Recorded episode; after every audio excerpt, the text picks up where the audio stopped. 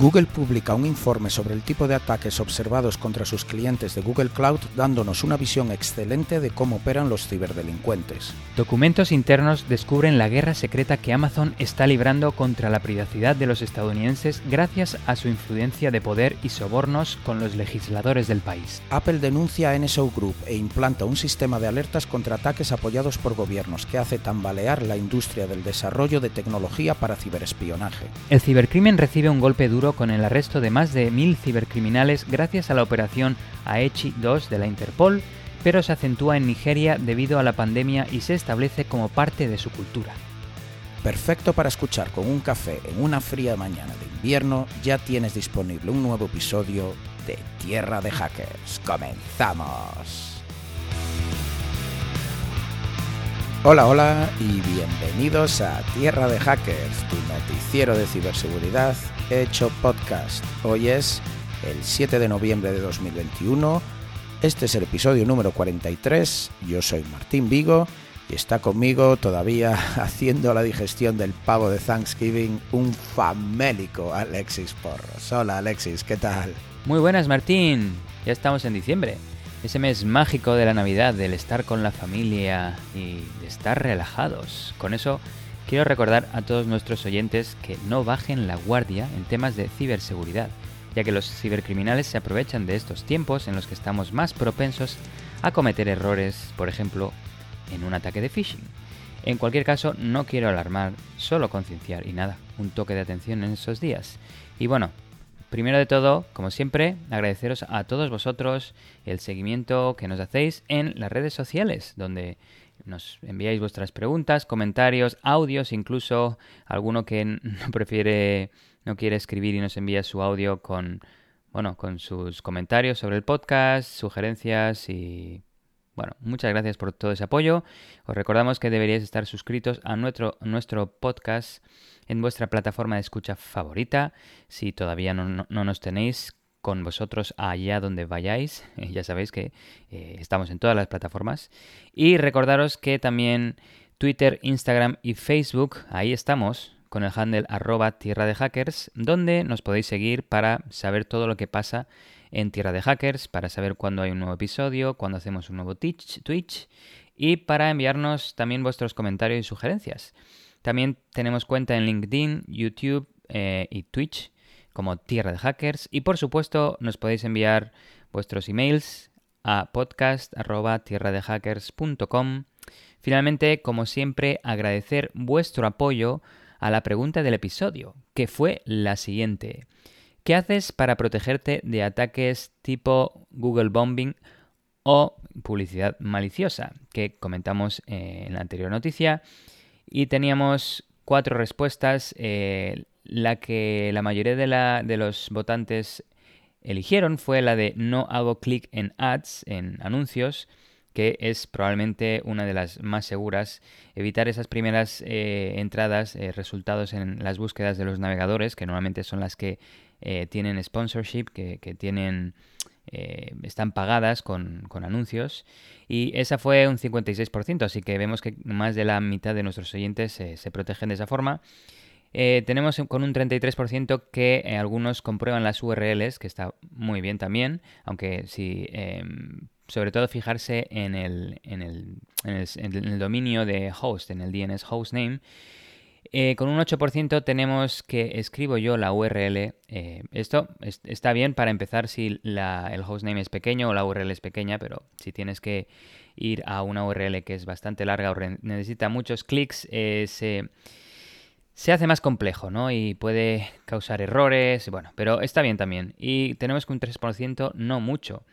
Así que bueno, vemos que la mayoría de nuestros oyentes hacen algo y eh, lo, mejor de, todo esto es saber que al menos eh, estáis concienciados y sabéis que eh, es el Google Bombing y que es una amenaza ahí en, Internet. Pues mira, lo considero que hemos hecho bien los deberes, que Tierra de Hackers está ayudando a concienciar a la gente eh, de los peligros que hay en, Internet. Y bueno, es unos buenos porcentajes de gente tomando medidas para protegerse, más allá de ya los típicos plugins en los navegadores y tal, hay que esto de la publicidad puede ser abusado en muchas de muchas muchas maneras y me alegro que hayamos tenido la oportunidad en Tierra de Hackers de cubrirlo debido a que en las últimas semanas pues ya te digo, ha habido muchas noticias relacionadas con ello.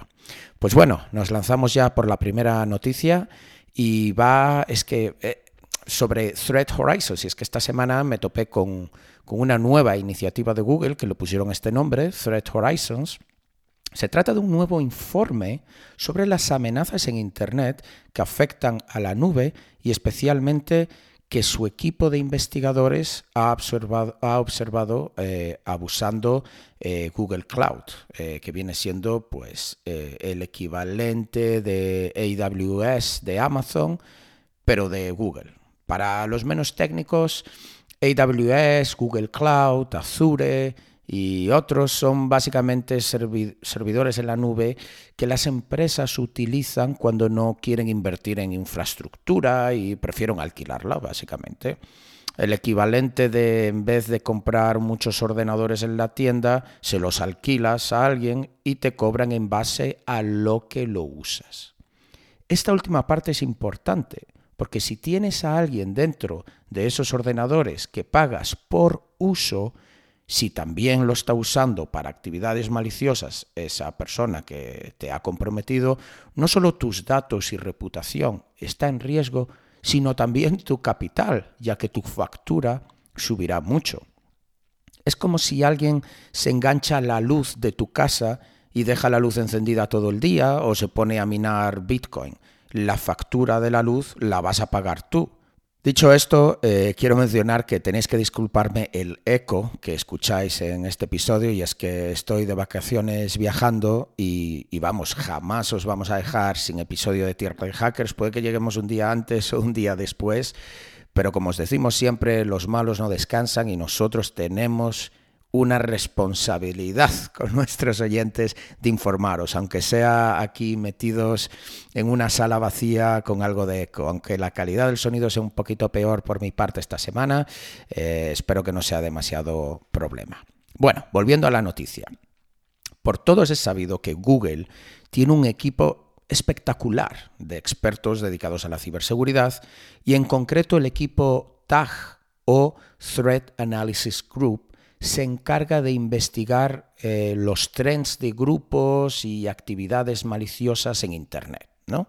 Digamos que es como una policía investigadora eh, pues de todos los actores maliciosos que hay por Internet, sobre todo a una escala importante, ¿no? Y peligros que hay. Este informe de Threat Horizons nos brinda una buena vista global de los tipos de ataques que están viendo y me ha parecido perfecto para Tierra de Hackers. Como decía, el reporte se centra en el abuso de su solución en la nube, Google Cloud, y los actores maliciosos que han observado este grupo eh, del TAG comprometiendo las instancias de sus clientes. Es decir, la inteligencia que este equipo de Google tiene está basado en el uso por parte de los clientes de Google de su solución en la nube Google Cloud. Y en base a eso, pues han hecho un reporte de todos los ataques que están viendo y eh, es muy bueno para traeros aquí porque cubre muchos vectores de ataque. Así que lo vamos a dividir en cinco observaciones principales, ya que me he leído todo este reporte. Así que indaguemos, queridos oyentes, indaguemos. Eh, primera observación que han hecho, minado de criptomonedas. Ese es el abuso mayoritario que han observado que sucede cuando delincuentes hackean las instancias de Google Cloud de los clientes de Google. Concretamente, de las últimas 50 instancias comprometidas, el 86% se pusieron a minar criptomonedas a favor, por supuesto, de los delincuentes. Es decir, te comprometen tus servidores y literalmente se ponen a fabricar dinero. Este es el mundo en el que vivimos. Recordemos que minar criptomonedas, por lo general, requiere mucho esfuerzo computacional y conviene recordar que la nube se paga por uso, como explicaba antes. Recordad, aquello de, esto es el equivalente de que alguien entre en tu servidor y se ponga a minar criptomonedas, es lo mismo que que se te engancha la luz de casa. Algo que me pareció interesante y que quiero destacar es que por lo general también las criptomonedas usan de manera intensiva tarjetas gráficas para minar, porque minar requiere resolver problemas matemáticos y las tarjetas gráficas son especialmente buenas en ello, ¿no? Pero lo curioso es que no es tan común tener instancias en la nube con buenas tarjetas gráficas, porque normalmente no las utilizas ya que no tienes una interfaz gráfica, sino que sueles acceder a ellas a través de una shell. A no ser, por supuesto, de que estés utilizando la nube pues, para machine learning y otro tipo de algoritmia big data que sí requiere de, una computación, eh, digamos, eh, para resolver problemas matemáticos muy potente. Así que, como describen en este reporte, los actores maliciosos también minaban Chia. No era Bitcoin o Ethereum, también minaban Chia. Chia es una criptomoneda que, a diferencia de Bitcoin y otras criptomonedas más conocidas, no está basada en la capacidad computacional, sino en el espacio. Es una criptomoneda que consume espacio de disco duro, no ciclos de la tarjeta gráfica. Esto, si lo pensáis, está muy bien pensado, porque sí es más común que las instancias en la nube tengan muchísimo espacio disponible, porque en general las empresas utilizan la nube para almacenar datos y tener una disponibilidad de acceso rápida y efectiva a estos datos.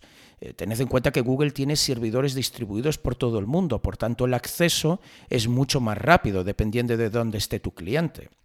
Por tanto, Chia es una criptomoneda perfecta para minar en la nube, para el crimen de, de comprometer servidores en la nube. Y esto, por supuesto, los atacantes también lo saben. El reporte comenta que un 10% de las últimas 50, 50, instancias comprometidas se utilizaron para escanear Internet en busca de otros sistemas para comprometer. Recordar, antes mencionábamos que el 86% de estas últimas 50 se utilizaba para minar criptomonedas, pues un 10% se utiliza para buscar otros sistemas en Internet para comprometerlos. Esto es interesante porque en vez de buscar desde el propio ordenador del atacante, ¿no? Es decir, yo soy alguien malicioso, cojo, enciendo mi ordenador desde el internet de mi casa y me pongo a escanear internet para buscar otros ordenadores que están que pueden ser comprometidos. Pues en vez de eso utilizas las instancias de Google que has comprometido para con esto añadir una capa de anonimato a tus actividades ilícitas. Porque ahora en vez de utilizar el ordenador de mi casa con el Internet de mi casa, utilizo el ordenador de un cliente de Google con el Internet de Google. Entonces, si alguien detecta esa actividad, pues la IP que van a ver, esto es especialmente útil porque, ya digo, por lo general, si hay sistemas que detectan que les estás escaneando pueden bloquear tu IP. Pero eh, si utilizas Google para ello, pues te da igual, porque no es tu IP la que van a bloquear. Google da unas eh, interesantes estadísticas sobre otras actividades maliciosas que observaron en estas instancias comprometidas, como por ejemplo hosting de malware. Es decir, cuando los delincuentes comprometen los servidores en la nube de clientes de Google, pues lo utilizan para almacenar malware y así cuando comprometen otro ordenador, en vez de indicarle a ese ordenador que se descargue más malware de los servidores de los malos, pues lo hace de un servidor de un cliente de Google. Entonces así la prueba, ¿no? Cuando alguien vaya a hacer una investigación va a ver que ese ordenador comprometido está hablando con un servidor de Google, no con el servidor de, de la persona del delincuente. Otro es eh, para lanzar ataques pues, contra otras víctimas, como un poco como lo que decía antes, pues en vez de utilizar el ordenador de tu casa para atacar a una empresa, utilizas, utilizas de puente, ¿no? Utilizas estos servidores de Google para atacar a esa empresa. Por tanto, añades como, eh, digamos, un, un, salto adicional que podría dificultar y seguramente dificulte las investigaciones de alguien que intente averiguar quién está atacando a esa empresa, porque lo que van a ver es que el tráfico viene de Google, no de, del delincuente. Hosting de contenido ilegal. Esta es otra cosa que han observado y con esto no se refieren a malware, sino probablemente eh, a contenido como, lamentablemente, pues pornografía infantil y otro tipo de material que, es altamente ilegal. Otra cosa que han observado son bots para eh, of, distributed denial of service attacks, que esto viene siendo bots que eh, permiten generar una ingente cantidad de tráfico hacia los servidores de una víctima para así hacer que estos servidores se caigan, que ya no estén disponibles. Esto lo vemos muy a menudo, eh, no es un ataque sofisticado, lo vemos mucho por parte de trolls, básicamente, o atacantes poco sofisticados que simplemente pues, quieren hacer que eh, una página web, por ejemplo, deje de estar disponible, lo cual puede generar muchísimas pérdidas. Pensemos en, por ejemplo, eh, comercio online, ¿no? Si, por ejemplo, tú tiras eh, pues la web de un banco o de Zara que vende ropa online o lo que sea, si eso no está disponible la gente no puede comprar, no puede consumir, por tanto estás perdiendo dinero por cada minuto que tu web no esté funcionando. Pues en vez de utilizar el ordenador de tu casa para hacer muchas peticiones a ese servidor, utilizas los servidores de Google. Una vez más añadiendo también esa capa de esa capa de anonimato. Y por último, utilizan también estas instancias comprometidas de Google Cloud para mandar spam. El spam ya sabemos que es un problema genérico en Internet y todos recibimos muchísimo spam eh, cada día. Pero lo interesante también es saber cómo han comprometido estas instancias en la nube, ¿no? porque ahora ya sabemos qué, hacen los delincuentes con estas instancias. Pero, ¿cómo han llegado a comprometerlas? Al fin y al cabo es un producto de Google, ¿no? Y uno pensaría que es seguro. Como decía antes, Google tiene un equipo de seguridad espectacular, una, cantidad de, profesionales eh, que, que es una pasada. Pues bien, en el 75% de los casos, el, compromiso o el vector de ataque se debió a malas prácticas de los usuarios y vulnerabilidades en software de terceros. ¿Esto qué, quiere decir? Que Google sí desarrolla una solución en la nube segura, pero por supuesto, esto es un producto avanzado que tiene muchos botones, muchos ajustes y, muchas configuraciones. Por tanto, lo que se ha visto es que en el 75% de los casos no es que sea una vulnerabilidad en el producto de Google, sino que, son problemas a la hora de ser configurado por parte de los clientes. Eso y la instalación de software de terceros, es decir, cuando la gente se pone a instalar software adicional en estas instancias de Google. Por tanto, no es mayormente un problema de, digamos, del servicio de Google en sí, sino cómo lo están utilizando los clientes. Pero un dato todavía más alarmante es que de ese 75% que os mencionaba, el 48% corresponde a instancias accesibles desde Internet con contraseñas muy pobres o sin ninguna contraseña sin ninguna contraseña. Recordemos que Google Cloud y otras soluciones en la nube se utiliza por parte de empresas que tienen nuestros datos, se utiliza por parte de empresas que tienen nuestra información bancaria, se utiliza para almacenar muchísima información sobre nosotros. Y nos encontramos que más de la mitad de estos servidores que se comprometen eh, por razones de fallos de usuarios es porque o tienen una contraseña muy pobre o ni la tienen. Las empresas a las que nosotros le estamos dando nuestra información pensando o deseando que la protejan, exponen esta información a Internet, en muchos casos ni siquiera protegiéndola con una contraseña. Bueno, la verdad es que esto es muy triste y por un lado algo que muchos en el mundo de la ciberseguridad ya sabemos, pero que aquí tenemos una vez más a Google eh, reforzando ¿no? esto a través de, datos. Y bueno, 25% fue debido a la instalación por parte de los usuarios de software adicional que, tenía vulnerabilidades. Es decir, de ese 75%, eh, pues un 25% El problema es que no solo que, utilizaban software de terceros, que bueno, eso se puede comprender, ¿no? Pero es que tenía vulnerabilidades y a veces, bueno, pues las puede tener y el usuario, eh, el cliente no, no lo sabe, pero otras veces a lo mejor es simplemente el no actualizar, mantener actualizado el software que estás instalando en tus servidores, o simplemente utilizas versiones antiguas, o simplemente eh, software que ya no está mantenido. Ese es otro problema. Pero bueno, cambiando un poco de marchas, os doy otro dato interesantísimo de este informe. Google calculó, atención, el tiempo medio entre la creación de una instancia de Google Cloud y cuánto tarda en comprometerse. Es decir, Google calculó el tiempo entre que un cliente real le paga a Google para que le dé una instancia, es decir, un servidor en la nube, y cuánto tarda ese servidor en cuanto esté en Internet en ser comprometido, en ser hackeado. Hagan apuestas.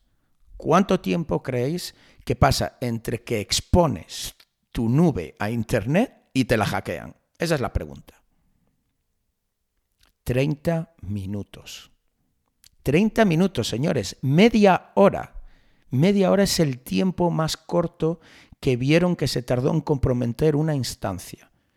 Y el 48% de los casos en menos de 8 horas. Es decir, la mitad de las instancias de Google Cloud comprometidas se hace el mismo día que se exponen por primera vez a Internet. Es la locura. O sea, en cuanto el cliente recibe su instancia en la nube, ese mismo día, ese mismo día, la van a hackear, la van a comprometer. Pero os digo más, 22 segundos. 22 segundos es lo que se tarda de media poner la instancia a minar criptomonedas. 30 minutos para comprometerla, 22 segundos para empezar a crear dinero de la nada a costa del tuyo. es una locura. Esto en el 59% de los casos que observó, Google. Y aquí quiero detenerme para analizar juntos estos datos, porque eso es importante. ¿Qué es lo que nos dicen estos números? ¿Qué es lo que nos dice que la mitad de las instancias de Google tardan 8 horas en hackearse y a los 22 segundos de media ya están minando criptomonedas? Es decir, fabricando dinero literalmente para los malos. Pues algo muy claro que los que nos, lo que, lo, que nos dedicamos a la ciberseguridad sabemos, pero que mucha gente no y no lo tiene en cuenta. Y es que a día de hoy la mayoría de incidentes están automatizados. Completamente automatizados. No es que alguien se haya fijado en ti para ir a por ti y comprometer tus sistemas. Esto ha sucedido porque un bot te ha encontrado por el camino y ha ejecutado una serie de comandos preprogramados para infectarte y sacar ventaja de ello. Esto lo digo porque tengo personalmente amigos que suelen restar importancia a protegerse, eh, escudándose en quién les va a hackear a ellos, que no son nadie, ¿no? A mí quién me va a hackear que, levante la mano quien, quien no haya escuchado alguna vez a algún amigo cuando le comentas de los peligros en Internet, pero a mí que me va a hackear, hombre, no seas exagerado, yo no soy nadie, tal. Es que no se trata de eso, señores. Si tú sigues en un Windows 7 sin parchear, sin actualizar, es cuestión de tiempo que te caiga un ransomware. Esto es así porque Internet está plagado de programitas escaneando IP tras IP en busca de vulnerabilidades fáciles de explotar. No es un, un ruso en su casa buscándote a ti concretamente, es un ruso en su casa soltando un programita, un bot, un sistema automatizado que escanea no, no tu casa, no tu ordenador, sino todo Internet. Y tu ordenador está expuesto a Internet, lo va a encontrar. Si tú no dejas la puerta de tu casa abierta porque ¿quién va a ir a por ti, no? No dejes tu ordenador sin, actualizar. No dejes tus cuentas sin autenticación de doble factor. Es que es lo mismo. Recuerda al gran refranero español. La ocasión hace al ladrón. Ok, sigamos con otros vectores de ataques que, que el equipo de Google ha observado. Este es interesante porque implican directamente a Rusia, concretamente al archiconocido Fancy Bear, también conocido como APT-28 y que ya os hemos cubierto aquí en Tierra de Hackers varias veces. Es uno de los grupos de, de delincuentes sponsorizados por un gobierno más temibles, la verdad. Pues los han pillado enviando emails falsos, es decir, phishing, haciéndose pasar por el propio equipo de Google, el TAG. Es que es, que es buenísimo, o sea, ellos se están haciendo pasar por este equipo de Google que ha hecho este reporte. Resulta que Google tiene un sistema de alerta en el que te mandan un correo si creen que eres víctima de ataques por parte de un grupo delictivo apoyado por un gobierno, ¿no? Un poco como si NSO Group eh, está yendo a por ti y Google lo detecta, pues te van a enviar un email, ¿no? Digamos que es para ataques muy sofisticados. Y de hecho, la siguiente noticia que traigo está muy relacionada con esto. Pues bien, estos emails de phishing utilizaban la misma narrativa, una alerta falsa, igual a la que te envía Google legítimamente, y que te invitaba a cambiar la contraseña de Gmail para que te protejas. Por supuesto, cuando tú le dabas a que sí, a que querías cambiarla, te redirigía a una página falsa de Google para robarte los credenciales. Estos rusos, eh, ¿qué imaginación tienen para diseñar campañas de phishing? O sea, me parece súper guapo que en esta campaña se hagan pasar por el equipo de, digamos, que te protege en Google y que te envía emails de que ese mismo grupo puede haber ido a por ti, pues ellos mismos utilizan eso para hacer un email falso y, y, así intentar engañarte y robarte los credenciales. Es como el giro de tuerca al giro de tuerca. Bueno, más cositas el uso de instancias de Google Cloud comprometidas para generar tráfico artificial a vídeos de YouTube. Toma ya. Supongo que al fin y al cabo es otra manera de fabricar dinero, ¿no? Hablábamos antes de minar criptomonedas, pues si tú eres capaz de incrementar las visualizaciones de vídeos de YouTube que te pertenecen, pues claro, vas a ganar dinero. Además, estos atacantes no solo usaban instancias que comprometían, sino también abusaban de ofertas que hace Google en las que ofrece créditos para Google Cloud si te registras por primera vez y también eh, utilizaban, se registraban con tarjetas de crédito nuevas y luego declinaban el pago. Me imagino que que utilizaban tarjetas de crédito virtuales. Por tanto, utilizaban estas instancias de Google Cloud que habían comprometido para generar tráfico a sus vídeos de YouTube y así obtener dinero, o simplemente utilizaban créditos gratuitos y ofertas eh, de manera que tuviesen algo de tiempo, algo de uso en estas instancias de Google para luego no pagar la factura y total ya habían generado el tráfico, o sea que les daba igual. Otro más que implica a otro grupo sponsorizado por un gobierno, Corea del Norte y anuncios falsos de empleo para la empresa Samsung. Curiosamente, el informe hace hincapié en que es el mismo grupo que en el pasado ya había usado esta técnica para comprometer a investigadores y que de hecho Alexis cubrió en su día en Tierra de Hackers. Pues parece ser que están de vuelta y esta vez haciéndose pasar por gente de recursos humanos de Samsung lo que hacían era enviar descripciones de puestos de trabajo falsos en un PDF y el PDF en sí no funcionaba cuando lo intentabas abrir. Entonces, ¿qué vas a hacer tú si estás interesado en ese empleo? Pues cuando la víctima escribe de vuelta al supuesto agente de recursos humanos de Samsung informándole que no puede abrir el PDF, le enviaban un software especial para poder para poder ver el PDF que supuestamente estaba protegido y por eso no lo podía ver que tenían que utilizar este software especial. Evidentemente, el malware era malware y es una versión modificada de un software conocido como PDF-Tron y que instala un implante en el ordenador de la víctima que permite a los norcoreanos el control del ordenador. Este malware estaba almacenado en Google Drive usando la plataforma de Google una vez más para hostear, para almacenar y distribuir este software malicioso y hacer que el origen de dicho software parezca legítimo al venir de un servidor de una empresa pues como Google, ¿no? En vez de que eh, el programita llegue a tu ordenador desde Corea del Norte, pues te llega de Google Drive que parece un poquito más legítimo. En fin, No quiero alargar la noticia demasiado, pero me ha parecido muy interesante este informe de Google. Da luz a los numerosos ataques que están sucediendo todos los días en Internet. Si os tenéis que quedar con algo, queridos oyentes, que sea este mensaje. Hoy en día no es una persona quien va a comprometer tu vida digital, sino un programa especialmente diseñado para automatizar todo el proceso. Hacking on Demand. Por supuesto, como siempre, os dejo el informe completo de, Google, este Threat Horizons, en las notas del episodio. Y también quiero comentaros que hemos hecho un partnership con Monad, una empresa que comparte los mismos valores que Tierra de Hackers, hacer la seguridad, la ciberseguridad más accesible y transparente.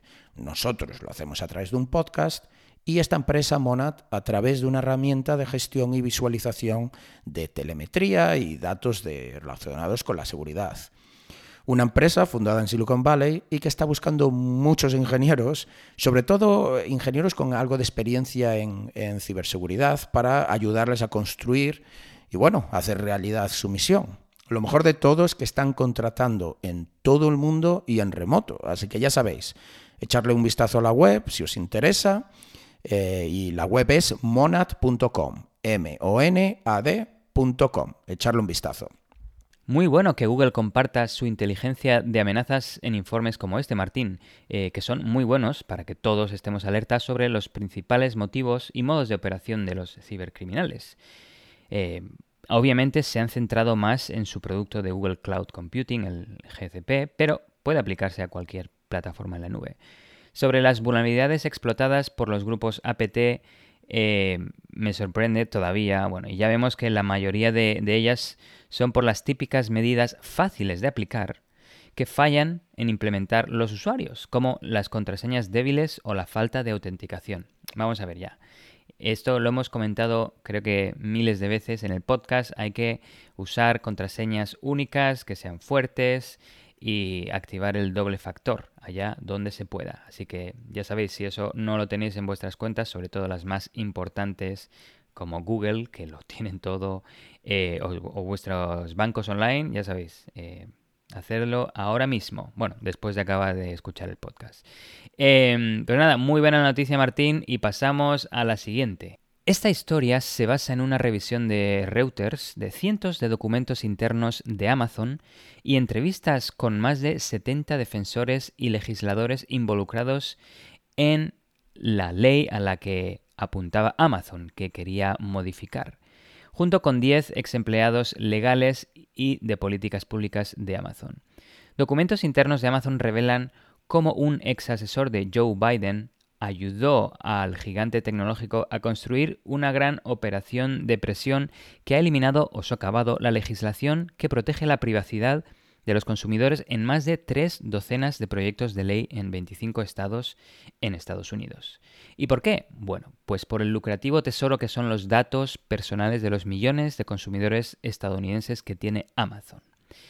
Antes de entrar en lo que ha hecho Amazon con la ley de Estados Unidos en base a los documentos internos, voy a comentar brevemente qué conoce Amazon sobre sus usuarios. Y es que Amazon conoce toda nuestra intimidad. Amazon recopila datos sobre los consumidores a través de su asistente de voz Alexa, su mercado de comercio electrónico en amazon.com, lectores electrónicos Kindle, audiolibros audible.com, sus plataformas de vídeo y música, cámaras de seguridad para el hogar Ring, rastreadores de actividad física Halo, datos biométricos como el de la palma de la mano de sus usuarios de Amazon One, y no olvidemos también los datos de ubicación de los dispositivos de los usuarios vía Amazon Sidewalk. Los dispositivos Alexa también pueden obtener datos de teléfonos móviles y otros equipos que no son de Amazon, incluidas las entradas del calendario del iPhone junto con los nombres de las personas con las que se han programado las reuniones. Esta información puede revelar la altura, el peso, la salud de una persona, su origen étnico a través, a través, de pistas contenidas en datos de voz e inclinaciones políticas, sus hábitos de lectura y compra, su ubicación en un día determinado y a veces con quién se ha encontrado. Amazon domina las ventas de altavoces inteligentes en Estados Unidos. Se estima que el 69% de los usuarios de altavoces inteligentes que son unos 64 millones de personas, usan dispositivos de Amazon, según una firma eh, de investigación Insider Intelligence. En mayo, Jeff Bezos dijo a los accionistas de Amazon que Alexa tenía el potencial de ser otro pilar más en el negocio de Amazon, junto con su mercado en línea, su club de lealtad Amazon Prime y la unidad de computación en la nube de Amazon Web Services AWS. Y ahora voy a entrar en un par de casos específicos sobre los datos que tenía Amazon sobre esos usuarios. Y es que un legislador de Virginia, Ibrahim Samirá, que colaboró con Reuters en este artículo eh, y que está a favor de la privacidad de los usuarios, pidió a Amazon que le entregara los datos que tenía sobre él y que incluían más de mil contactos de su teléfono. Tenía registros de exactamente qué parte del Corán había escuchado eh, también conocía todas las búsquedas que había realizado en su plataforma, incluida una de libros sobre organización comunitaria progresiva y otras consultas delicadas relacionadas con la salud que él pensaba que eran privadas. Que tengan toda esta información de un individuo es bastante grave. Se entiende que para mejorar sus servicios puedan agregar información de sus usuarios y virtualizarla, pero no almacenarla asociada a cada uno de los usuarios de forma individual, ¿verdad? Pues bueno, este era un ejemplo, pero sigo. Eh, siete reporteros de Reuters que trabajaron este artículo también pidieron sus datos, que revelaban que Amazon había recopilado más de 90.000 grabaciones de Alexa de miembros de la familia de uno de los reporteros entre diciembre de 2017 y junio de 2021, con un promedio de 70 grabaciones diarias. Las grabaciones incluían detalles como los nombres de sus hijos eh, y sus canciones favoritas. Amazon capturó a los niños preguntando cómo podían convencer a sus padres de que los dejaran jugar y recibiendo instrucciones detalladas de Alexa sobre cómo convencer a sus padres de que les compraran videojuegos. Esto es increíble. Amazon Alexa aconsejaba a los niños lo siguiente, literalmente. Estén completamente preparados para refutar los argumentos comunes de los padres, como demasiado violento, demasiado caro y no te va lo suficientemente bien en la escuela. La información provino de un programa de terceros utilizado por Alexa llamado WikiHow, que proporciona consejos prácticos de más de 180.000 artículos, según el sitio web de Amazon. Aunque Amazon no es dueño de WikiHow, dijo que Alexa a veces responde a las solicitudes con información de sitios web como este. El reportero, como probablemente muchos usuarios de Alexa, no saben que Amazon almacena estas grabaciones de audio y probablemente los usuarios no vayan a darse cuenta del nivel de información que tienen de ellos hasta que pidan sus datos a Amazon. La empresa dice que sus productos Alexa están diseñados para grabar lo menos posible, comenzando con la palabra de activación Alexa, que ahora me doy cuenta que si hay algún oyente que tiene un Alexa activado, igual lo estoy activando cada dos por tres que, estoy diciendo la palabra. En cualquier caso, em, comienza la grabación cuando dices Alexa y se detiene cuando finaliza el comando del usuario. Sin embargo, las grabaciones de la familia del reportero capturaron a veces conversaciones más largas. En un comunicado, Amazon dijo que tiene científicos e ingenieros trabajando para mejorar la tecnología y evitar los falsos disparadores que provocan la grabación. Eh, de todas formas, Amazon dijo que alerta a los clientes que las grabaciones se almacenan cuando configuran cuentas de Alexa. Esa típica ventana, ¿verdad?, de condiciones que hay en tantos sitios web cuando te registras o cuando compras un nuevo dispositivo, que tienen tanto texto y en letra tan pequeña y difícil de leer que muchos usuarios ignoran. Básicamente porque lo que explican también ahí a veces tiene muchos términos legales que no son digeribles por, por los usuarios. Deberían hacer igual, en lugar de texto, deberían poner un vídeo en el que lo resumieran.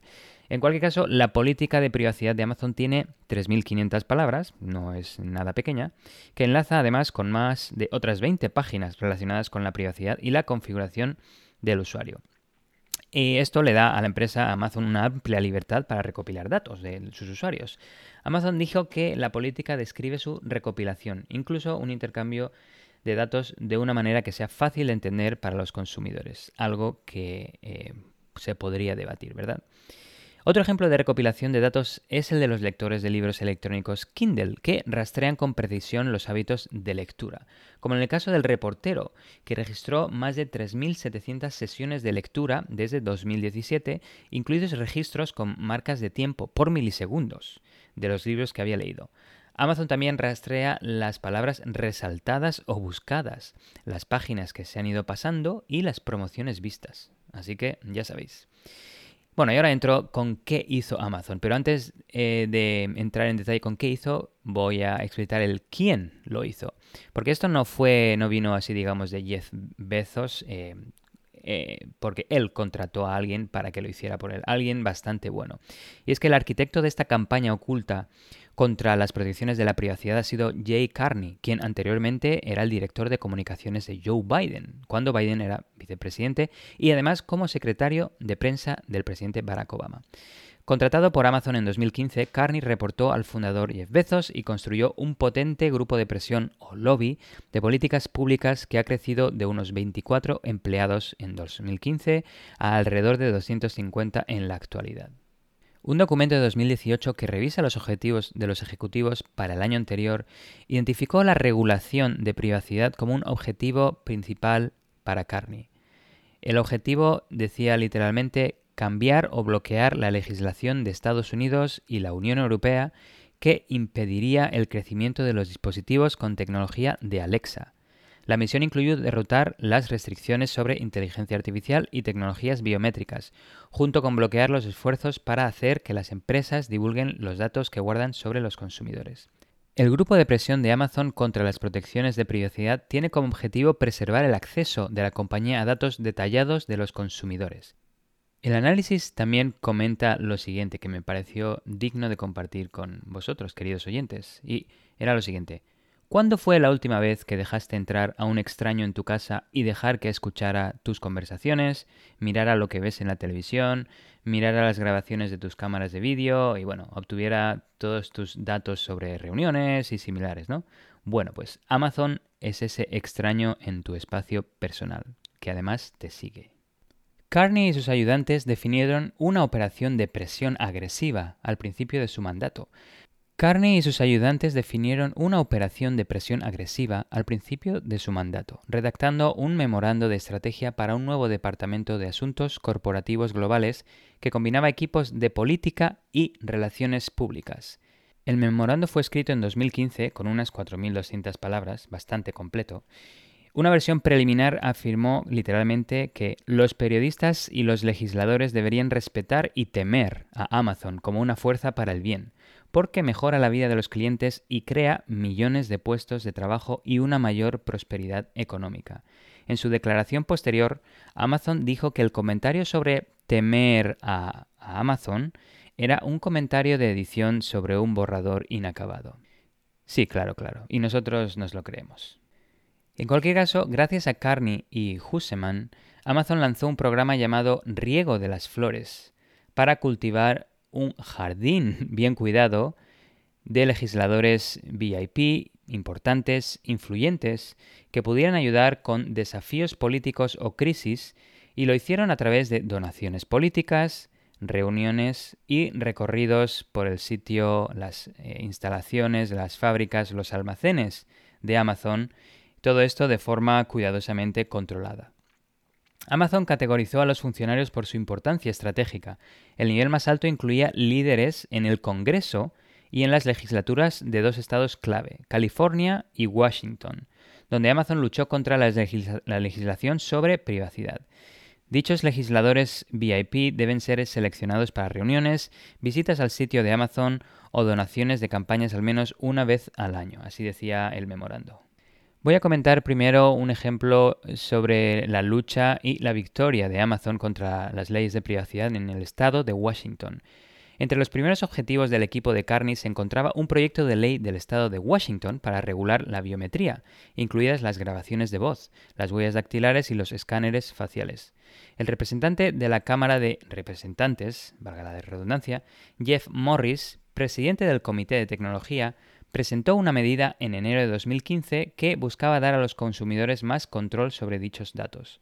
El proyecto de ley finalmente se aprobó en 2017, pero solo después de que Amazon y otras firmas habían pulido sus protecciones de privacidad al convencer a los legisladores de que insertaran un lenguaje alternativo a favor de Amazon, que directamente fue copiado textualmente del email enviado por Amazon a estos legisladores. Esto es increíble.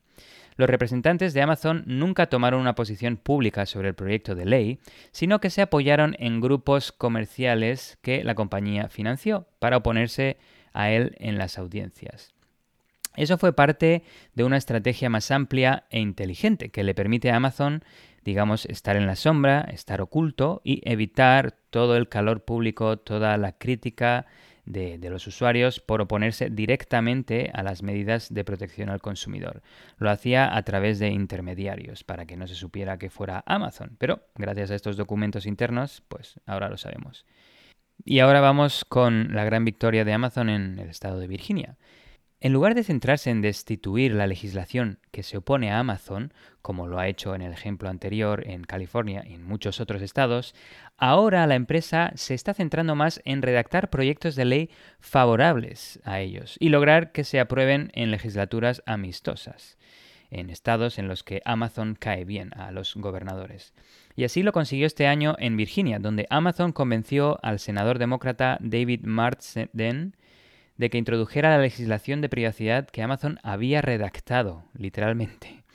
Este proyecto de ley de amplio alcance fue diseñado para apaciguar a la industria de la tecnología y ofreció poca protección a los consumidores y se aprobó en febrero de 2021 con poca oposición. Amazon ha aumentado sus donaciones políticas de Virginia de 27.000 dólares en 2016 a 270.000 dólares el año pasado, un incremento 10 veces mayor. El total de 2020 es más de lo que Amazon donó en cualquier otro estado excepto California. La compañía es ahora uno de los mayores donantes de los comités de recaudación de fondos demócratas y republicanos de la legislatura en Virginia. Fijaos que a Amazon le da igual con quién irse, con tal de conseguir lo que quiere dona tanto a demócratas como a republicanos, con tal de, bueno, doblar la ley a su gusto. La ley de Virginia permite a las empresas de tecnología realizar un seguimiento de las búsquedas de los consumidores en sus plataformas para crear perfiles de marketing. Otorgó a las empresas de tecnología exenciones para recopilar y analizar grabaciones de altavoces inteligentes sin el consentimiento del cliente e impidió que los consumidores demandaran a las empresas por violaciones a la privacidad. Vamos, una ley totalmente anti-privacidad. Virginia es un punto importante para Amazon ya que su proximidad a Washington, D.C. ofrece inmensos beneficios estratégicos en relación a lucrativos contratos con agencias de inteligencia y de defensa. Y fue en Virginia donde Amazon Web Services construyó uno de sus mayores centros de datos. Ahora un caso bastante interesante y cómo Amazon juega con las emociones compradas para conseguir sus propósitos de la ley en California. Y es que allí el gigante del comercio electrónico ha socavado ya tres esfuerzos para exigir a las empresas que notifiquen a los consumidores o obtengan su permiso antes de almacenar o compartir sus grabaciones de voz. El último esfuerzo de Amazon para detener la regulación de las grabaciones de voz se centró en un proyecto de ley del asambleísta republicano Jordan Cunningham.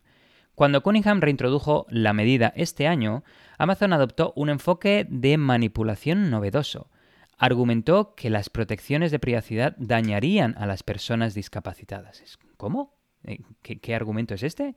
Bueno, en una audiencia de abril del Comité de Privacidad de la Asamblea del Estado de California, un defensor de los derechos de las personas con discapacidad testificó que el proyecto de ley de Cunningham era una forma de discriminación contra las personas con discapacidades. El defensor Lamondre Pogue que usa una silla de ruedas, testificó que los requisitos de consentimiento del proyecto de ley confundirían a los clientes y potencialmente harían que los dispositivos fueran menos funcionales para las personas con discapacidades. Poe testificó que representaba una organización de derechos de las personas con discapacidad llamada Billion Strong. Lo que no dijo fue que su empleador, la consultora RU Global Impact, había registrado legalmente la organización sin fines de lucro solo tres semanas antes o que la empresa estaba trabajando con Amazon. Amazon de hecho pagó a RU Global Impact 30.000 dólares para influir en la acción legislativa o administrativa en California. Pog es el director de sostenibilidad de RU Global Impact.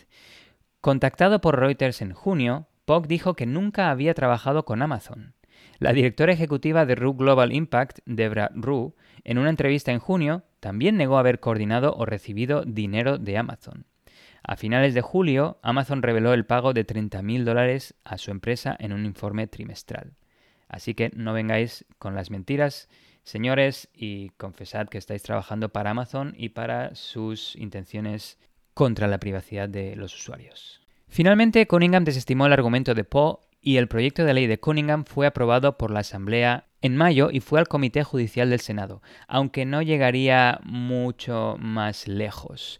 Anthony Williams, un nuevo empleado de Amazon y ex asistente del gobernador de California, Gavin Newsom, había presionado al presidente del comité, Tom Umberg.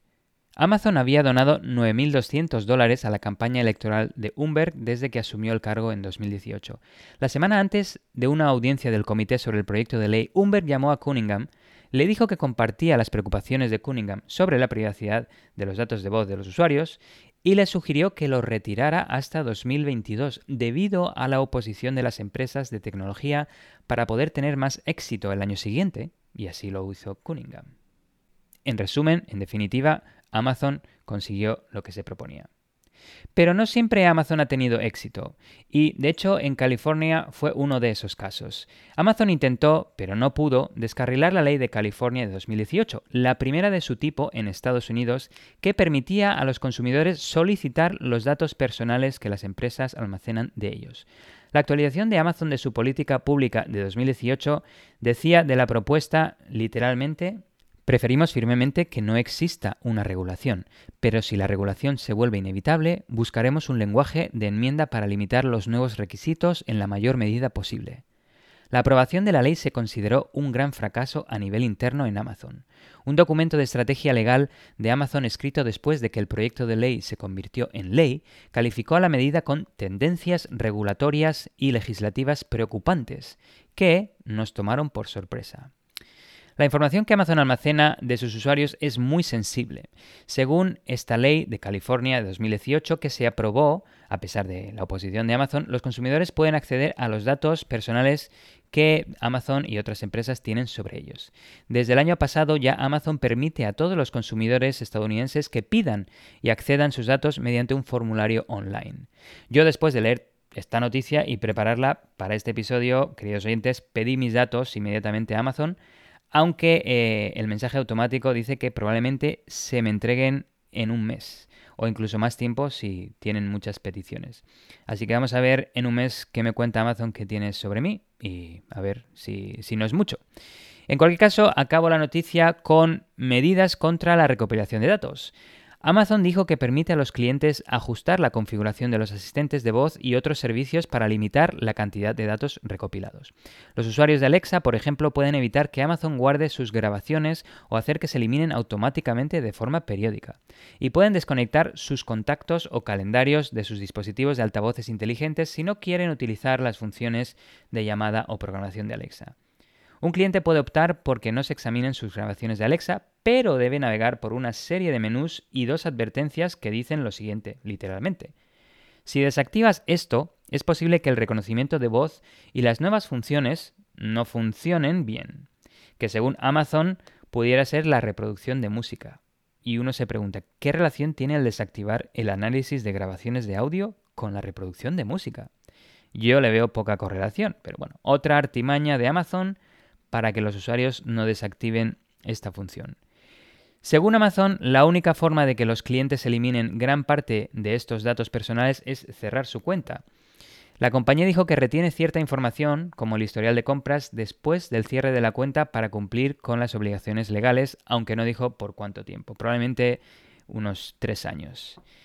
Y bueno, aquí vemos eh, cómo Amazon es capaz de manipular, eh, podríamos decir, entre comillas, sobornar eh, a muchos legisladores de Estados Unidos, aunque como hemos visto, a veces tiene éxito, otras veces no lo tiene, como por ejemplo esta ley tan importante de California de 2018 que permite a nosotros, los usuarios, conocer qué tiene Amazon sobre nosotros y luego decidir si queremos seguir siendo usuarios de ellos o no. A mí personalmente algo que, me llama la atención es todo este tema del, lobbying, ¿no? Eh, y que seguro que sucede en todos los países, pero no sé, me da la impresión que en Estados Unidos es donde, donde más. Esto de que empresas privadas eh, pues suelten pasta a políticos para que se inclinen hacia una postura que les favorece, ¿no? Y, y esto aquí muchas veces se habla como algo normal, el tema del lobbying. no sé, desde mi punto de vista, eh, los políticos su función es eh, velar por el interés de los ciudadanos, no de las empresas. Y tampoco me quiero poner aquí muy político ni sonar de un lado ni de otro, ¿no? O sea, entiendo que a veces el interés de una empresa se traduce en el interés de, los ciudadanos también, pero este tema del lobbying, ¿no? De, literalmente eh, hacer donaciones de dinero a ciertos políticos o congresistas de, un estado o de una ciudad donde tú a lo mejor quieres abrir una empresa o hacer algo que en realidad la mayoría están en contra, que tú puedas soltar pasta para conseguir el apoyo, pues es que claro, luego resulta en, incidentes como, como, este, ¿no? La verdad, no sé, pero aquí en Estados Unidos parece algo eh, muy recurrente, muy normal y, casi que aceptado por la sociedad. Es algo que, no deja de sorprenderme. Pero bueno, continuamos con eh, mi siguiente noticia y vamos a hablar de, Apple y de NSO Group. Y es que así como tú, Alexis, eh, parece que estás tienes entre ceja y ceja a Amazon, ya que no paras de sorprendernos con tus noticias hablando sobre privacidad y Amazon. Yo parece que estoy obsesionado con Apple y con NSO Group, pero queridos oyentes, la actualidad es la que es y nosotros estamos aquí para cubrirla. Así que os aviso del déjà vu que vais a experimentar. Pero es que os traigo una nueva noticia, ya os digo, sobre NSO Group. Lo sé, Parece que NSO Group está presente en cada episodio de Tierra de Hackers, pero esta noticia es diferente, os lo aseguro. Y es que nada más y nada menos que Apple acaba de denunciar a NSO Group. Por si sois nuevos en Tierra de Hackers, mencionar brevemente que NSO Group es una empresa israelí que se dedica al desarrollo de software malicioso centrado mucho en telefonía y que vende a gobiernos con propósito de hacer campañas de espionaje. Que Apple denuncie a NSO Group me parece un paso muy eh, relevante en la industria y situación actual. La sentencia de esta denuncia puede dar un giro a la legalidad, o más bien a la alegalidad, porque no está muy bien regulado este tipo de empresas. Y es que los problemas con estas empresas son de sobra conocidos no ya por desarrollar software con un potencial muy devastador para la privacidad de las personas, sino que tenemos numerosos casos en el que los mismos gobiernos han abusado este tipo de tecnología ilegalmente para espiar a víctimas como periodistas, disidentes y rivales políticos. Pues Apple la semana pasada publicó una nota de prensa en la que informaba que pasaba a denunciar jurídicamente a NSO Group por y cito textualmente, el espionaje y ataques a usuarios de productos de Apple. Apple dice también, y esto es relevante porque lo hemos escuchado de investigadores, de políticos y de expertos en ciberinteligencia, pero ahora lo escuchamos incluso del propio fabricante, cito textualmente, NSO Group se dedica a crear tecnología altamente sofisticada para espionaje con, apoyo de gobiernos que permite espiar a sus víctimas. NSO Group gasta millones de dólares en desarrollar este tipo de tecnología sin ningún tipo de supervisión. ¿Y en qué se basa específicamente la denuncia de Apple? Pues en lo que ya cubrimos en el episodio 38 el exploit denominado Forced Entry y que NSO Group usaba para instalar su, su, famoso implante Pegasus. Apple también dice que NSO Group ha violado las leyes estadounidenses, tanto estatales como federales. La nota de prensa de Apple hace una especial mención también a dos organizaciones sin ánimo de lucro que luchan contra este tipo de industrias, Citizens Lab y Amnesty Tech, y que tantas veces hemos ya hablado aquí de su trabajo. Y añade que colabora estrechamente con estas organizaciones a partir de ahora, donando 10 millones de dólares y además cubrirá cualquier gasto legal en caso de que sean denunciadas. También dice Apple que dará recursos a Citizens Lab para ayudar con sus investigaciones, incluyendo inteligencia recolectada por Apple, apoyo técnico de ingenieros de Apple y todo esto de manera gratuita. Para terminar, Apple menciona que ha avisado a varios clientes de que han sido víctimas de espionaje por parte de NSO Group siendo infectados por el exploit eh, Forced Entry. Y si bien hasta aquí llega la nota de prensa de Apple, ya sabéis que en Tierra de Hackers siempre indagamos a fondo para daros toda la información. De hecho, mucho, eh, muchos emails que nos enviáis o comentarios por Twitter nos decís que es una de las cosas que os gusta de Tierra de Hackers, que no nos quedamos en la superficie de las noticias, sino que indagamos a fondo. Así que buscando más noticias relacionadas, me encontré que Apple de hecho no solo notificó a estos usuarios de que habían sido víctimas, sino que ha lanzado un nuevo servicio que llama Apple Threat Notifications. Un servicio de notificaciones centrado en avisar a los usuarios de productos de Apple si están siendo perseguidos o vigilados por grupos criminales con apoyo gubernamental. Toma ya. Esto la verdad es que me ha parecido muy top y desde luego jamás quiero recibir una de estas notificaciones, porque recordemos, esto no se trata de, digamos, un antivirus para, para todos los usuarios de Apple. Está centrado exclusivamente en grupos de delincuentes muy sofisticados a nivel gubernamental. Tienes que ser una persona de interés nacional para ese país para que vayan a por ti, pero vamos, que el, que el mayor fabricante de dispositivos móviles haya llegado al punto de tener que desarrollar un sistema de alertas para este tipo de adversarios, dice mucho del mundo en que vivimos y el nivel al que está el ciberespionaje a nivel mundial. Y aquí toca pararse y preguntarse, ¿no? Como hice yo, de hecho, cuando estaba preparando esta noticia para vosotros. ¿Informará Apple a todos los atacantes a sus usuarios por parte de gobiernos o solo de gobiernos que se considerarán enemigos. En otras palabras, siendo Apple una empresa americana, y teniendo en cuenta las revelaciones de Edward Snowden en su día en el que publicaba documentación que daba luz a un programa de espionaje masivo por parte de los servicios de inteligencias americanos, completamente ilegal, por cierto, porque también recolectaba información de ciudadanos americanos, ¿incluirá Apple en su sistema de alertas intentos de espionaje por parte de Estados Unidos? Porque claro, yo según preparaba esto, me parece muy bien el sistema de alertas, pero va a permitir el país donde está la sede de Apple que también alerte sobre cuando su propio servicio de inteligencia hace esto? Pues buscando al respecto, la semana pasada el Departamento de Comercio de Estados Unidos añadió a su lista negra de empresas prohibidas a NSO Group y Candiru por, y cito textualmente, utilizar sus herramientas de espionaje maliciosamente contra periodistas, empleados de embajados y activistas. Esto el Departamento de Comercio de Estados Unidos. Esto no contesta del todo a nuestra pregunta, pero sí vemos que por lo menos Estados Unidos ha bloqueado ya a dos de las principales empresas de desarrollo de software espía. Pero no quiero terminar la noticia aquí. Y es que buscando más noticias de estas dos últimas semanas, me encontraba que NSO Group estaba de hecho a punto de venderle eh, sus servicios a Francia.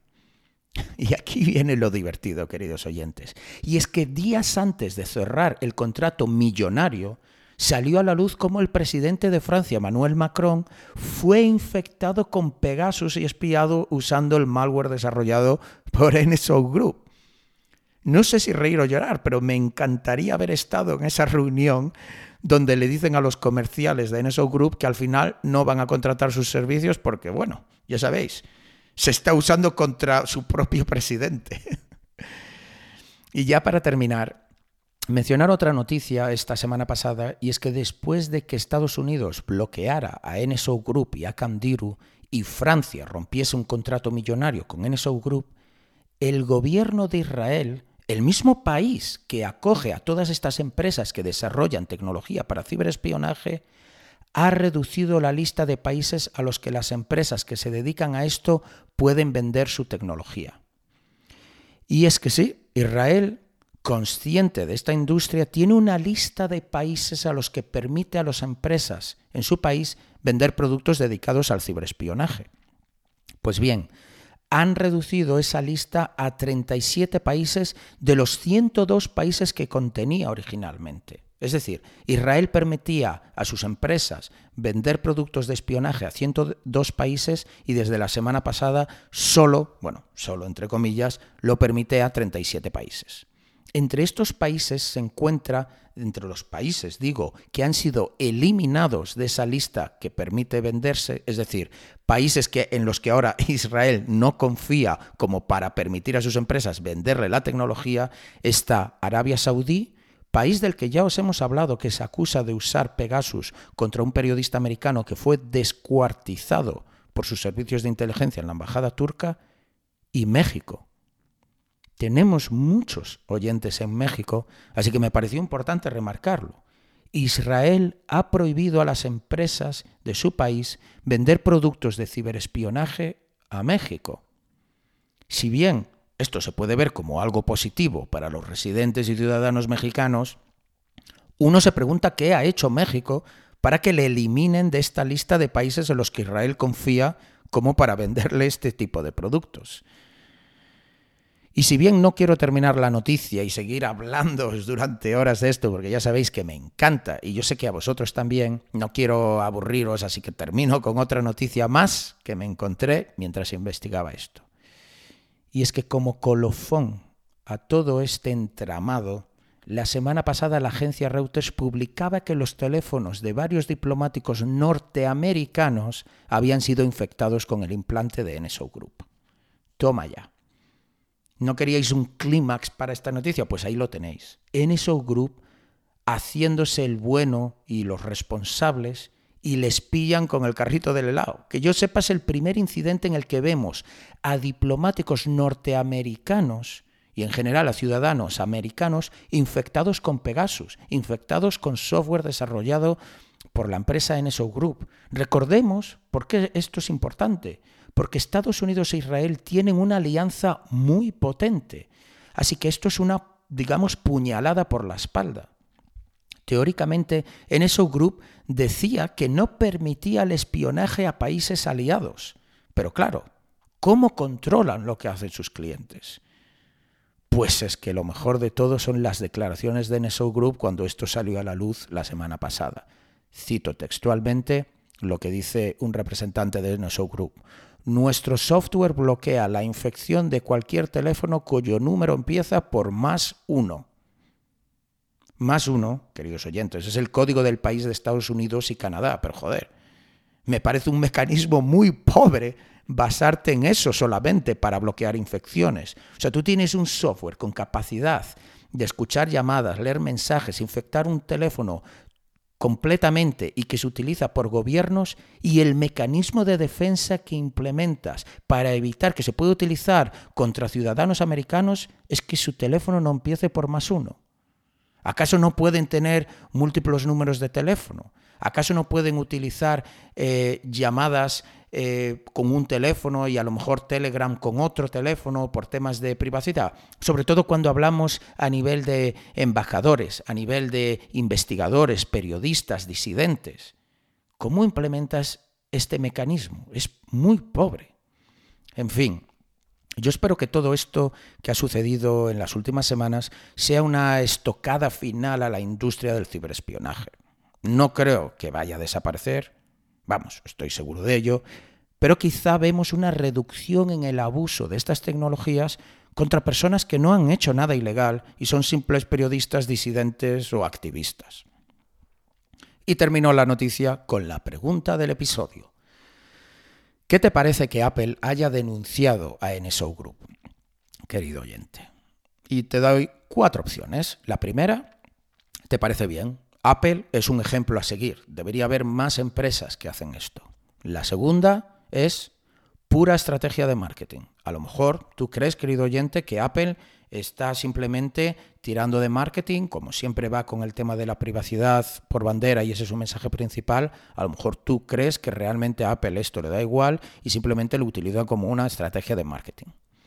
Una tercera eh, opción que os damos es dudo sobre sus intenciones reales. Es decir, A lo mejor creéis que Apple sí tiene buenas intenciones, pero no deja de ser una estrategia de marketing, como mencionaba. No sabéis bien por dónde están los tiros. Y os doy estas opciones realmente porque es un debate que me encontré en Twitter. ¿no? Por supuesto, hay los fanboys de Apple, hay los haters de Apple, pero vi debates interesantes eh, de gente con, cierta reputación o por lo menos que yo, eh, que yo respeto ¿no? en la industria. Y la cuarta opción es que os parece mal que Apple haya denunciado en ese Group. ¿Por qué consideráis que NSO Group no hace nada malo? Y bueno, os queremos dar esta opción, pues porque eh, está claro que esta tecnología también se puede utilizar, y estoy seguro que se utiliza, para cazar a malos muy malos, a terroristas, a pedófilos, a, a gente muy malvada. Entonces, a lo mejor consideráis que esto, digamos que, como se dice en inglés, a necessary evil, ¿no? Es algo que puede tener consecuencias negativas, pero lamentablemente es necesario en el mundo que vivimos. Pues esas son las cuatro opciones y, por supuesto, como siempre, os dejamos los enlaces a todas las noticias y reportes en eh, las notas del episodio. Yo cada día los veo más cerca a los del Enseo Group, aunque me encanta ver que incluso su gobierno ha limitado los países con los que pueden comercializar su software espía. Y es bueno también que Apple se muestre opuesto al uso de software espía de NSO, pero más que oponerse legalmente, eh, debería invertir más en protecciones de seguridad técnica de sus dispositivos contra las técnicas de, de NSO. Pero bueno, muy buena noticia Martín, y ya nos vamos con la última noticia del episodio. Una operación conjunta entre la Interpol y 20 países para combatir el fraude en línea concluyó con el arresto de 1.003 personas y la interceptación de 27 millones de dólares de fondos ilícitos.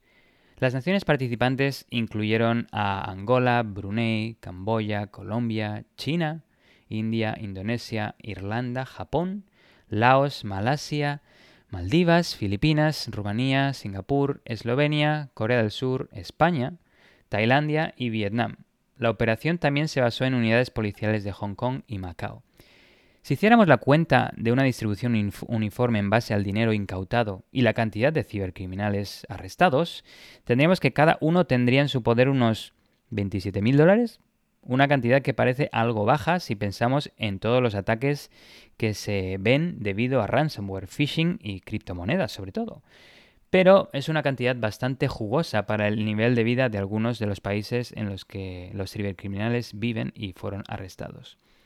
La operación llamada Haechi 2, que fue llevada a cabo desde junio a septiembre de este año, se centró en delitos en línea como estafas románticas, fraude de inversión y lavado de dinero asociado con juegos de azar ilegales en línea.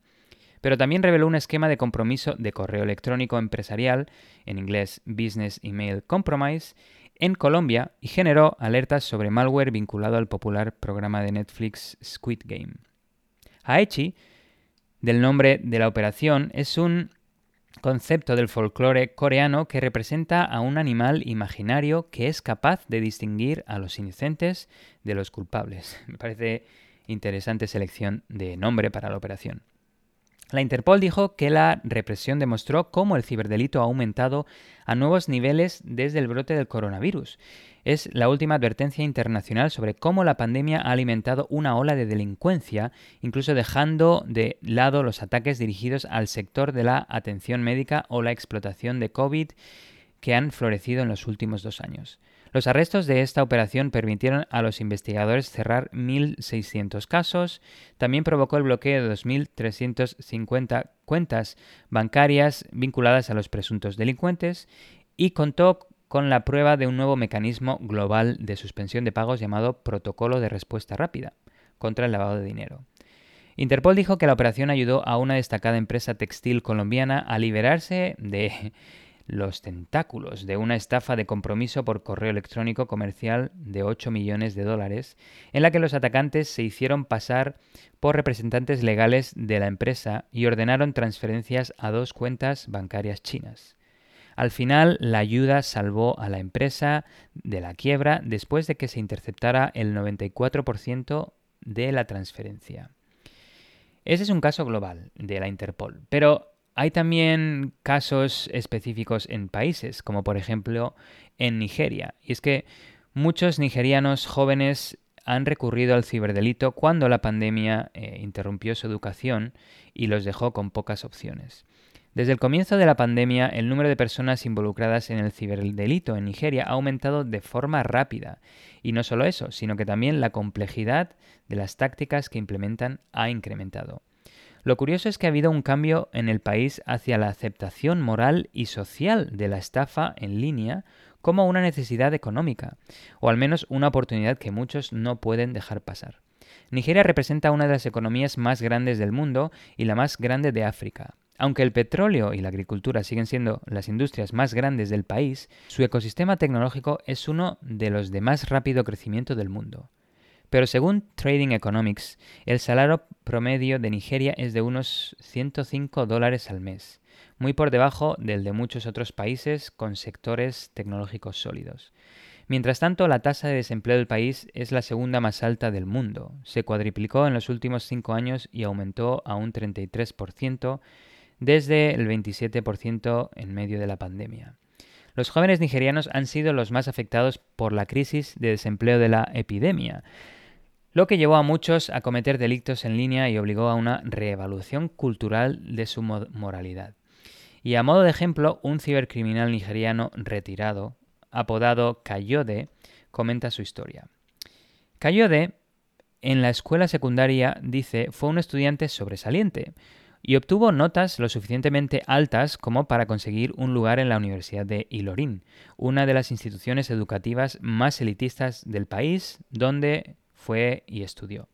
Un dato curioso es que en la Universidad de Ilorin, a la entrada, hay una pancarta grande que dice no al cibercrimen y no a las sectas que matan que aunque ahí esté, eh, parece que no ha tenido mucho impacto en sus estudiantes, sobre todo por el tema del cibercrimen. Pero cuando Cayode estaba en medio de los exámenes del primer semestre, para su segundo año, en marzo de 2020, el sindicato de personal académico de la universidad se embarcó en una huelga de advertencia de dos semanas, citando demandas insatisfechas y desacuerdo con el gobierno federal. Luego, la pandemia golpeó Nigeria y el gobierno federal impuso un cierre indefinido en todo el país. Se animó a los estudiantes universitarios a dejar sus dormitorios y volver a casa hasta que se reanudara la educación. Aunque esto no fue tan fácil para Cayode, si bien el indicador de pobreza de Nigeria se mantuvo en aproximadamente el 40%, la inflación en el país subió al 17%, que es muy alta. Según un informe reciente del Banco Mundial, la pandemia empujó a las familias nigerianas más por debajo de la línea de pobreza y obligó a algunas a pasar hambre. La madre de Cayode estuvo entre las que atravesaron tiempos difíciles, por lo que le envió menos dinero.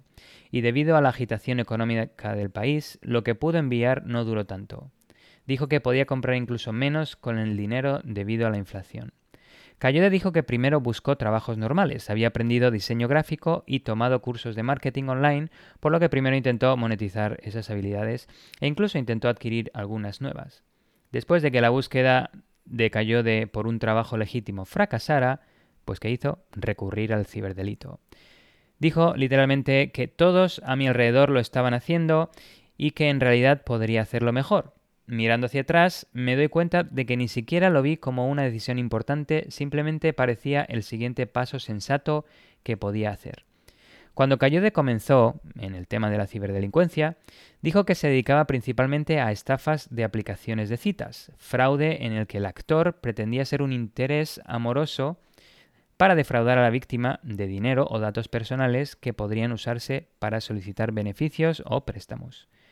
Por lo general, en el caso del fraude de identidad utilizado para solicitar beneficios y préstamos, la mayoría de los estafadores cibernéticos involucran a la víctima y se ganan su confianza con el tiempo.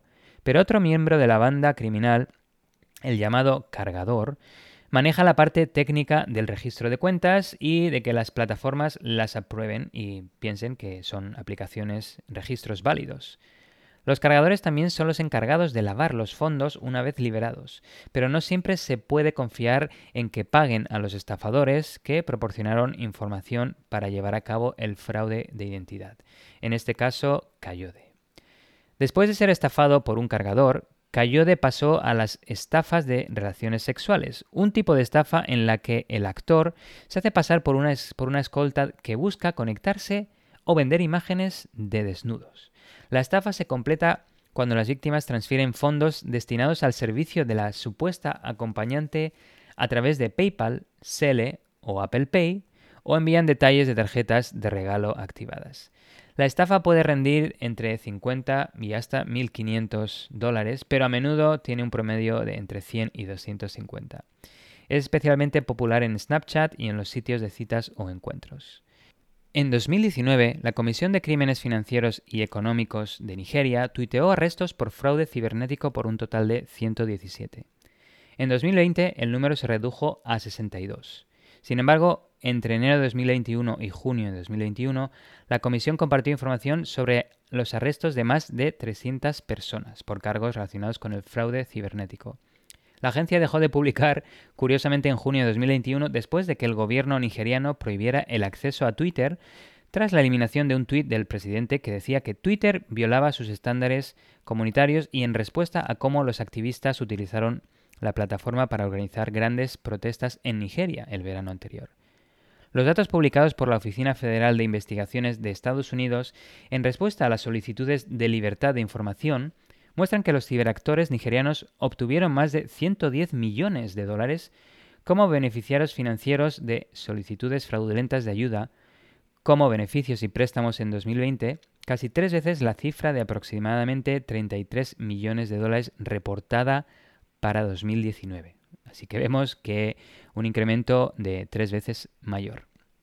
Debido a que Estados Unidos no solo aumentó las ayudas y los beneficios gubernamentales durante la pandemia del COVID-19, también facilitó el proceso de solicitudes, facilitó que los ciberdelincuentes engañaran al sistema. Según un informe que analizó 2.200 ataques de compromiso de correo electrónico empresarial entre mayo de 2019 y julio de 2020, en los que los actores no usaban proxies ni enmascaraban sus ubicaciones, el 50% provenía de Nigeria, lo que representa más del 80% de los actores de amenazas africanos en la muestra.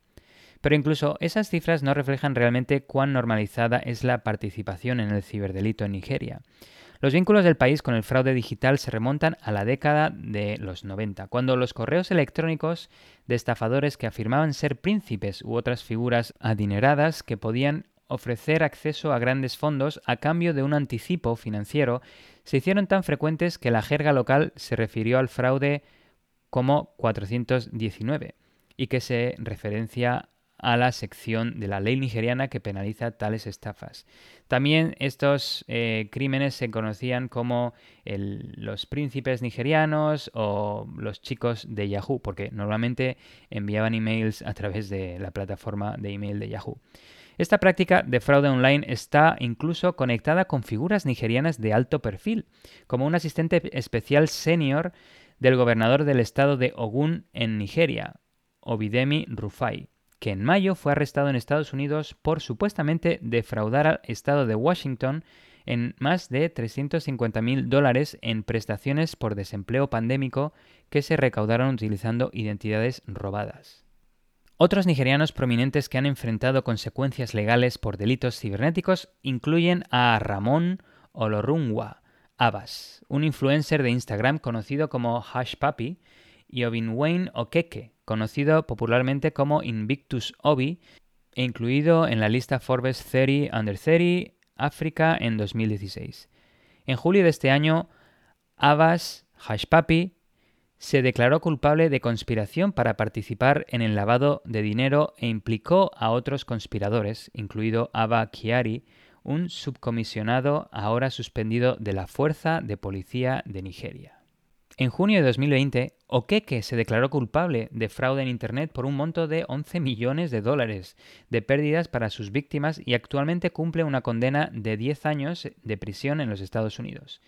En una entrevista reciente, Okeke describió primero involucrarse en un fraude como un medio para obtener capital inicial, después de observar a un amigo y mentor que buscaba credenciales bancarias y criptográficas robadas compradas en línea para vaciar cuentas. Ahora el fraude cibernético en Nigeria se celebra como un estilo de vida identificado a través de una serie de tropos, de moda, jerga y música, no muy diferente al auge del rap de gangsters junto con las pandillas relacionadas con las drogas en los Estados Unidos durante las décadas de los 80 y los 90. De hecho, esta generalización se está haciendo tan importante que hay canciones como Cash Up de Bella Shmurda y otros grupos musicales nigerianos que promueven explícitamente el estilo de vida de la ciberestafa. De hecho, si veis el videoclip de esta canción Cash Up, eh, podéis ver como unos nigerianos eh, están intentando robar dinero a Bank of America, lo ponen así directamente. Eh, y el vídeo es bastante interesante. En cualquier caso, volviendo a nuestro protagonista Kayode, se involucró en un incidente violento que le hizo priorizar y darse cuenta de sus intereses en la vida. Y de hecho entonces es cuando se retiró del cibercrimen, gracias también a la ayuda de su madre, aunque dice que tiene muchos amigos y conocidos que siguieron con la práctica criminal y que ahora están en mejor posición económica que él.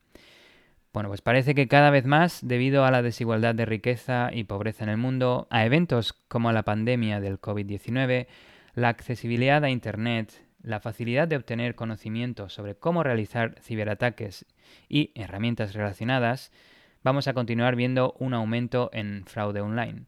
Así que eso significa que si los criminales incrementan sus tácticas y su conocimiento, nosotros como usuarios también tenemos que eh, incrementar nuestro conocimiento online y ser mucho más escépticos a esos emails o esas peticiones extrañas de datos que, bueno, recibimos eh, por email, por mensaje de texto, incluso por llamadas telefónicas. Así que continuad escuchando el podcast porque aquí siempre queremos educaros y que estéis al día en todos estos temas de ciberseguridad y cómo protegeros en línea. Pues sin más, queridos oyentes, esto ha sido un nuevo episodio de Tierra de Hackers. Estamos probando un formato de cuatro noticias eh, profundas en vez de seis como veníamos haciendo hasta ahora para no hacer el podcast tan largo.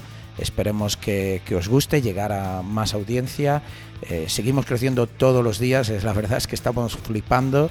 Eh, muchísimas gracias por, de verdad, sé que lo digo siempre, pero muchísimas gracias por compartir el podcast. Por favor, seguir haciéndolo en redes sociales, con vuestros amigos, seguir escribiéndonos y comentaros que, de hecho eh, yo voy a estar en, en una conferencia en España, ya que aprovecho las vacaciones, en Rooted Málaga y llevaré muchas pegatinas de tierra de hackers, eh, así que si veis a alguien por la conferencia con una camiseta de tierra de hackers y sois oyentes de tierra de hackers, venir a saludar, eh, que nos encanta conocer a la, a la, gente en persona y así os damos unas, unas pegatinas de tierra de hackers.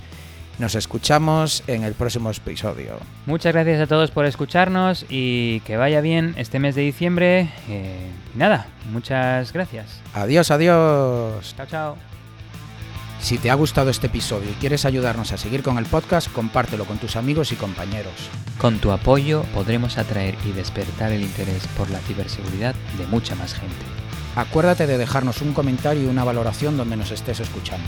También puedes seguirnos en Twitter, Instagram y Facebook.